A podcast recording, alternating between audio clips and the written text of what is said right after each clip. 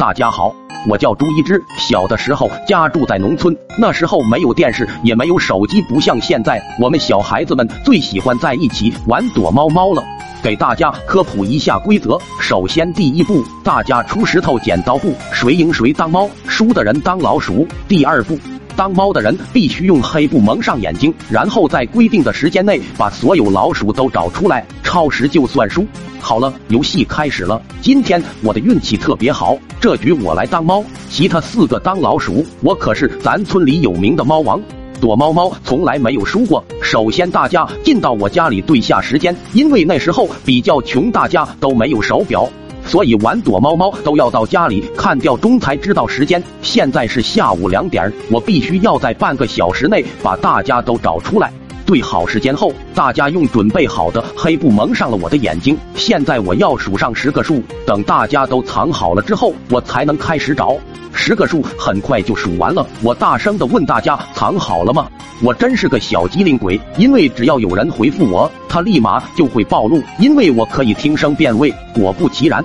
当我问大家藏好没有，小胖立即就回答藏好了。随即我摘掉黑布，听声音，小胖应该是在屋子里面。我走到卧室，看着半开的房门，不用想就知道小胖躲在门后。他真是个傻瓜，肚子这么大还藏在门后面，门都打不开。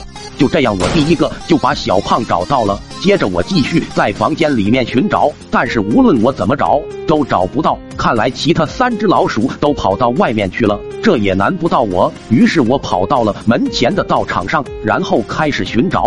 道场地势开阔，不好藏人，唯一能藏人的地方只能是草垛。于是我在草垛里面仔细查找。但是我在里面找了十几分钟，还是没有找到。正当我有点着急的时候，听到背后好像有笑声，于是我跑到草垛后面，什么都没有，这不科学啊！刚才明明听到有人在笑的，于是我又来来回的围着草垛打转，但是还是什么都没有。难道是在草垛上面吗？于是我试着爬到了草垛上面，原来是狗蛋啊！这小子跟着我的身后，跟我在打转转呢。看到我已经发现他了。他也笑了。现在时间快到了，还差两个还没有找到，我有点慌了。于是我赶紧跑到房子后面的树林去找。根据我的直觉，树林肯定还有人。于是我在树林来回的寻找着。但是今天很奇怪，怎么找不出来？直到我来一棵大树下面，看到一堆树叶，我就笑了。肯定是藏在树叶堆里吧。于是我赶紧用手掏，但是当我掏完树叶之后，啥也没有，手上还沾满了狗屎。这下我大意了，肯定是二狗这小子干的。